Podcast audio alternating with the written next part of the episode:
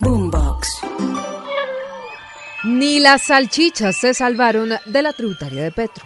Eso sí, el pan y el bocadillo lograron salir de la lista a última hora. excluye de los gravámenes, el, como ha dicho el ministro de Hacienda, proposiciones que están aquí escritas y que están avaladas, el pan, la leche, la miel, los bocadillos, las obleas y todas las bebidas azucaradas hasta julio del 2023 y todo el paquete de alimentos solo será grabado, ha denunciado el ministro, hasta septiembre del 2023, es decir, dentro de un año.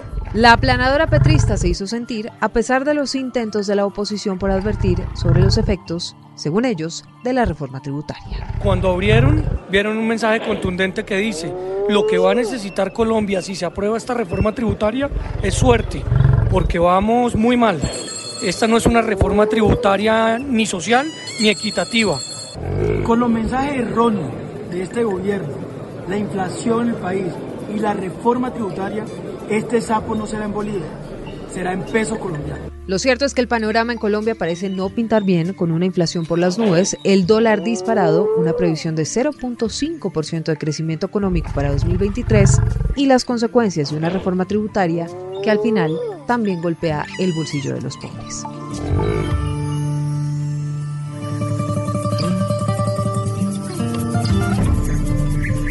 Pedro, ¿Petro está ignorando la realidad económica del país y del mundo? Pues mire Silvia, aquí hay que conjugar dos cosas. La ideología, que es político y eso es una incertidumbre muy grande. Todo lo que tiene que ver con política y con ideología es una gran incertidumbre. Y la economía requiere de confianza. A mí me da la impresión que el presidente Petro está tratando de equilibrar la, la ideología que él tiene y el mandato que recibió por el que ganó, que tiene una carga ideológica muy fuerte y que genera mucha incertidumbre y por supuesto poca confianza en la economía. A veces pareciera que recoge cosas que ha dicho para tratar de equilibrar ese balance que le digo entre incertidumbre y confianza, pero en este momento le está ganando más la ideología que la confianza que le pueda provocar a los mercados y a la sociedad, porque a veces él piensa que este mensaje solamente lo está entendiendo un grupo de personas y resulta que en la economía pues esto todo está interconectado, Silvia. Oiga esta frase reciente de Petro sobre el dólar. Ahora se ha puesto de moda que el presidente no puede hablar porque el dólar se cae o se dispara. Cuando han dicho que la libertad política queda subsumida por cinco ricos que se les ocurre sacar los dólares del país. El dólar está disparado, parece no tener un techo y parece también que en el gobierno no están oyendo al dólar, literalmente, Pedro porque si bien usted dice, Petro recoge, después vuelven y salen y los efectos se vuelven a sentir. Pero yo le pregunto, ¿la libertad política está subsumida por cinco ricos a los que se les ocurre sacar los dólares del país, como dice Petro, o es que de verdad en este gobierno no están oyendo el dólar y las consecuencias de lo que está pasando? Es que en ese punto del, del audio que acabamos de oír es donde yo centro lo que yo miro de este deambular económico en el que está el mundo. Entre otras cosas, usted hable cualquier periódico y el gran problema es la inflación, el gran problema son las tasas de interés y viene una recesión en todos los países del mundo. Pero en Colombia es un país donde el peso, pues mucha gente piensa que y le dicen a uno que el dólar se fortaleció. Lo peor es, no, eso no, lo peor es que el peso colombiano se, debilitó. se debilitó. Claro. Pues porque hay que mirarlo en una forma diferente. Y ahí creo yo que el presidente Petro se equivoca, porque aquellas personas que están mirando la economía de Colombia desde afuera, desde la política, desde lo internacional, desde los mercados financieros, pues precisamente hacen un contrapeso. ¿Por qué? Porque cuando le dicen que su dinero no va a estar a buen resguardo por decisiones políticas donde lo que digamos resalta en la incertidumbre, pues las personas buscan confianza y ¿qué hacen con la plata? Pues la destinan donde mejor le están dando estabilidad a sus recursos. Eso es obvio. Y ahí no son cinco familias, Silvia, porque pues a este país no, ha pues llegado son una, inversionistas, son cualquier cantidad, inversión. claro. Claro, una inversión extranjera muy grande que no necesariamente tiene relación con las cinco familias, también afecta a las cinco familias y también afecta a muchos colombianos. Entonces, el presidente Petro debería estar mirando cómo resuelve el problema de la devaluación del peso y no enfocado tanto en pelear con los que se fortalecen con el dólar.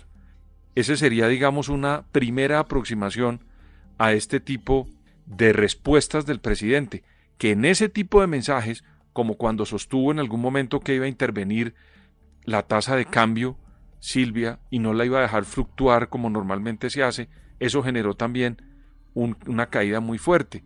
Y también hay algunos voceros de las bancadas que mandan unos mensajes que generan mucha incertidumbre, sobre todo en el momento de estar aprobando una reforma tributaria.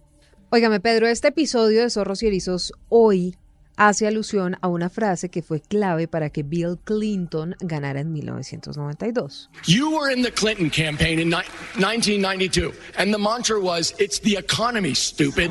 Es la economía, estúpido. Y gana porque Bush en medio de una recesión muy dura en Estados Unidos, parecía estar desconectado con esa realidad económica de los norteamericanos de a pie. Treinta años después lo que estamos viendo es que el mundo está a puertas de una nueva recesión económica.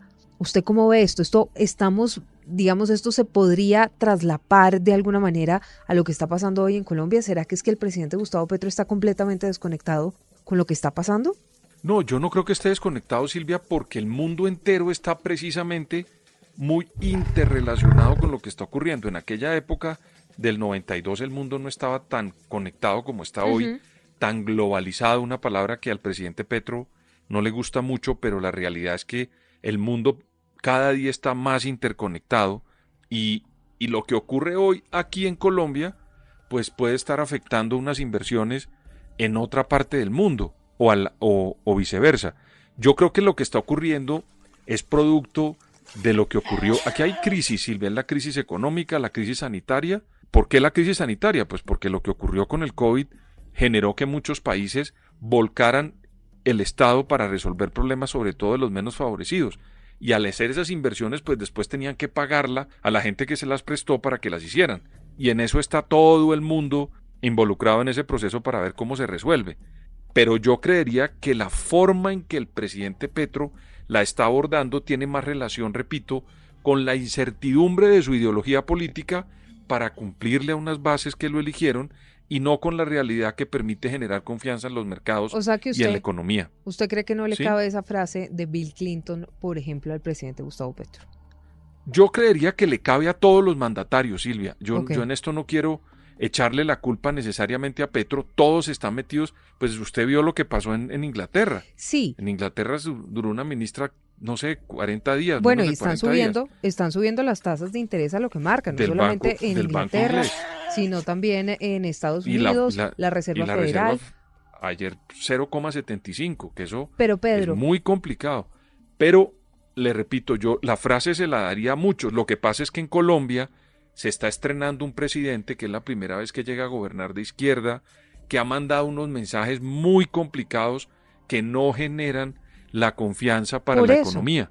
No está desconociendo la importancia de la economía Gustavo Petro, es decir, no desconocen que esto no se trata al final de la libertad política subsumida a unos ricos, sino de las consecuencias de su libertad política sobre un tema tan delicado y tan importante como la economía. Claro, pero yo no, yo cuando le decía que me parecía que no era igual, hacía referencia a lo que ocurrió con la campaña del, del 92 donde se eligió a Clinton, porque él cogió un camino económico y Bush cogió el camino de la seguridad. Y en ese problema que había en Estados Unidos de una recesión, pues claro, ganó el discurso de la economía, que fue el de Clinton. Entonces lo que quería era decirle que ese fue un momento y esa frase le puede caber hoy a todos, porque entonces cada uno tiene que estar mirando a ver de qué forma y con qué agenda resuelve el problema. Si usted lee los periódicos, por ejemplo, españoles, Silvia, hay un gran debate con el tema de la inflación, muy complicado. Están tratando de bajarle al transporte público, están renegociando lo que pues allá llaman el salario mínimo para las personas, digamos que ocupan la base primaria y evaluar cómo le pagan su trabajo a las personas y eso porque se aproxima una época muy compleja que es el invierno. Y en ese momento va a haber, digamos, una serie de alzas. ¿Por qué? Pues porque están en una guerra, hay un problema en Ucrania con Rusia, hay un problema de insumos, un problema de abastecimiento de gas. Y todo eso hace que todos tengan que mirar la economía, no exclusivamente Petro. Todos los mandatarios hoy cuando usted abre cualquier periódico, el tema principal es la economía.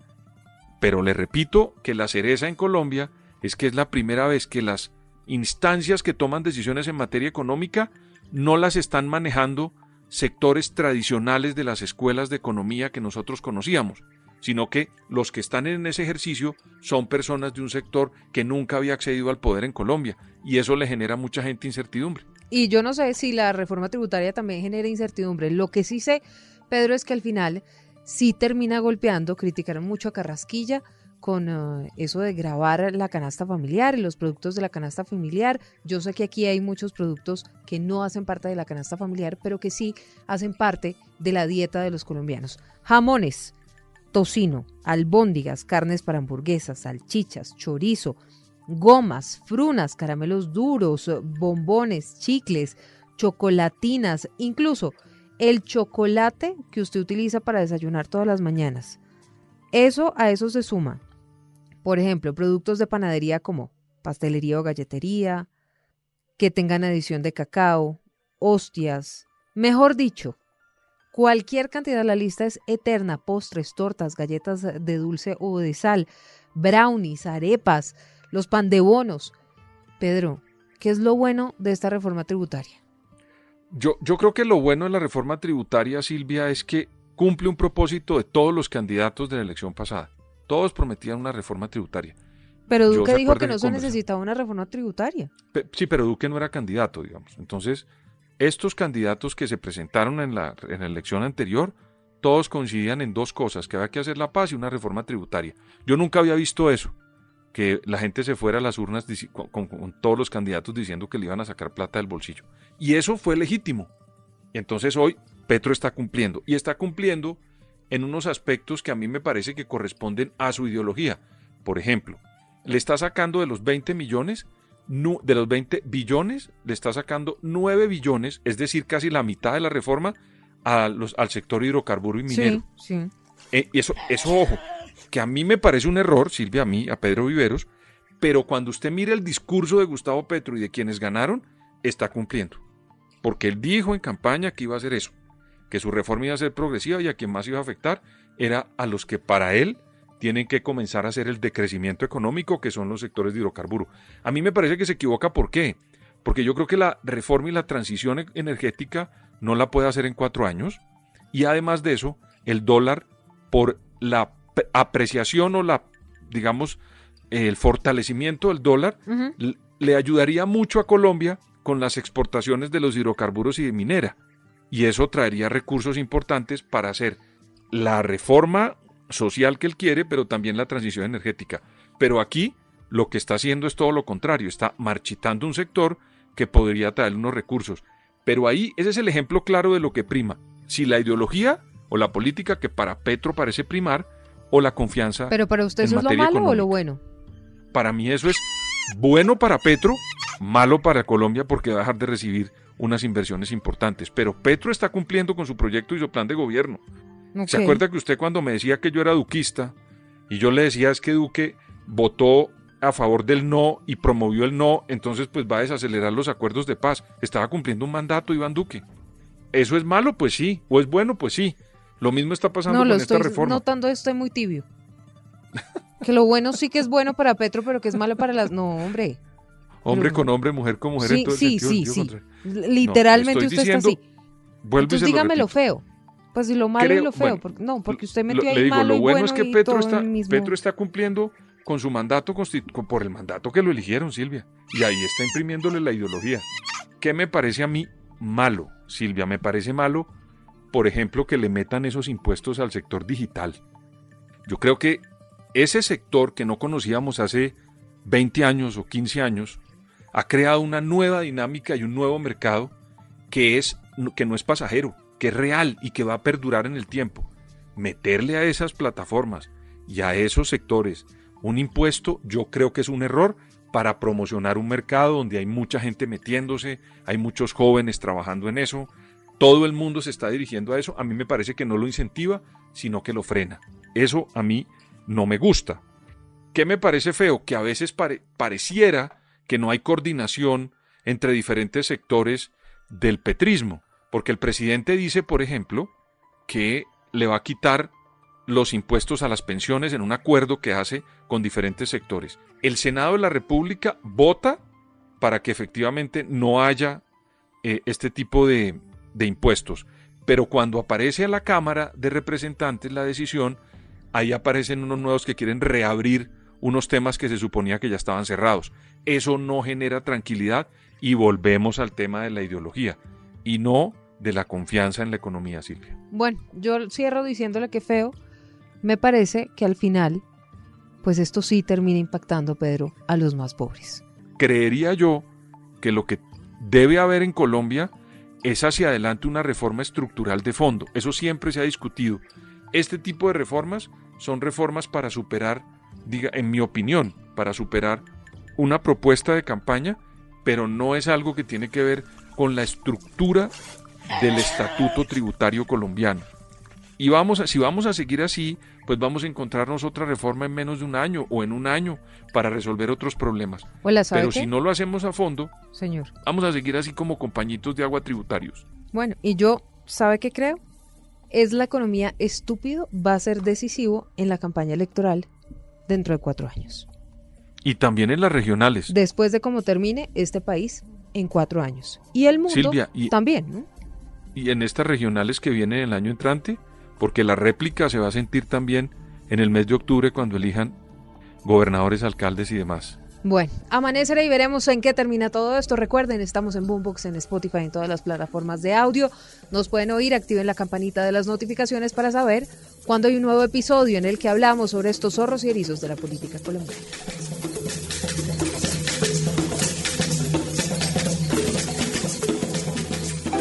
Boombox.